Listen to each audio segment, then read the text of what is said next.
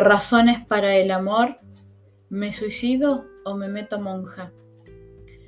Últimamente supongo que porque he escrito dos o tres artículos sobre temas juveniles, han caído sobre mi mesa docenas de cartas de muchachos y muchachas escritas muchas de ellas con ese aire de personas que se están ahogando.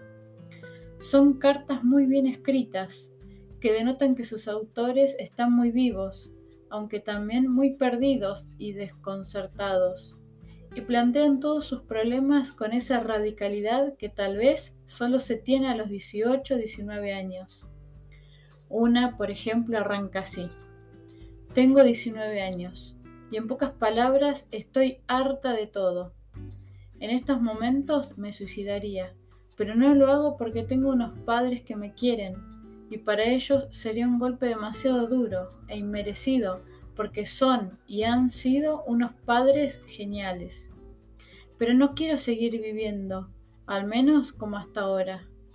Por mí me abriría las venas y diría, bueno, ya se ha acabado mi sufrimiento. Pero me parece una manera tonta de perder la vida. Antes de hacer eso, me metería monja, perdería la vida haciendo algo útil y concluye gritando, no sé qué hacer, me suicido, me meto monja o sigo como estoy. Menudo panorama. Pensará que tengo un cacao de impresión o que estoy loca. Hombre, lo que es cacao sí tienes un poco. Lo de loca no me lo creo. Prefiero simplemente pensar que tienes 19 años y que eres bastante cómoda, ya que al parecer ¿No se te ocurre que además de esas soluciones heroicas y melodramáticas, pueden existir muchas otras grises y eficaces? En esto último coinciden muchos de los que escriben.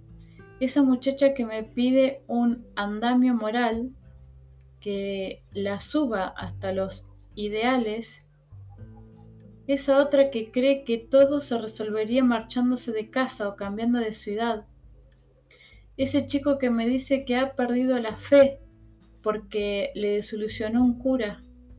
O esa otra muchacha que se siente acorralada por un complejo de timidez que le vuelve imposible encontrar la amistad. A todos ellos me gustaría decirles aquí unas cuantas cosas bastante sencillas. La primera, que desconfíen de esas soluciones radicales que son la mejor manera de engañarse a sí mismos y de no construir nada. Que no hay en el mundo hecho ya andamios morales que nos lleven a volandas hacia los ideales, porque lo que hay son tablones para que cada uno se construya su propio andamio, que no hay soluciones mágicas que curen las dificultades que lo que hay en la tierra son materiales para ir construyendo lentamente el alma, ladrillo a ladrillo, como se hace una casa, que ningún problema se resuelve con la huida, porque normalmente cuando se cambia de casa o de ciudad, se vuelven a encontrar los mismos problemas, porque todos los realmente decisivos los tenemos dentro y los llevamos con nosotros allí donde huyamos. Pero es que me preguntaba una muchacha, ¿se puede realmente mejorar? ¿Se puede cambiar? Contesto sin rodeos. Se puede mejorar sin duda. Se puede cambiar en parte. En lo sustancial, un hombre sigue siendo casi siempre lo que es, pero puede ser el que es siendo mucho mejor. ¿Y cómo se hace? Otra muchacha me dice que yo siempre digo que hay que mejorar, pero no digo cómo. La verdad es que en estos articulejos lo más que yo puedo dar son algunas pistas, algunas orientaciones. Recetas perfectas que sirvan para todos no hay, porque cada alma es distinta de las demás.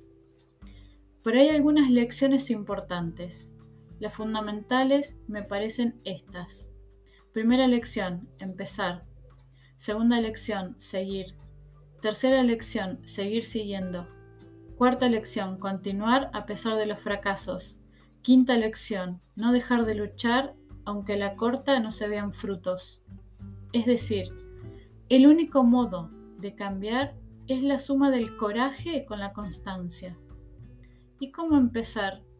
Por ejemplo, sentándose en una mesa, cogiendo un folio, trazando una raya de arriba abajo por en medio y escribiendo a la izquierda.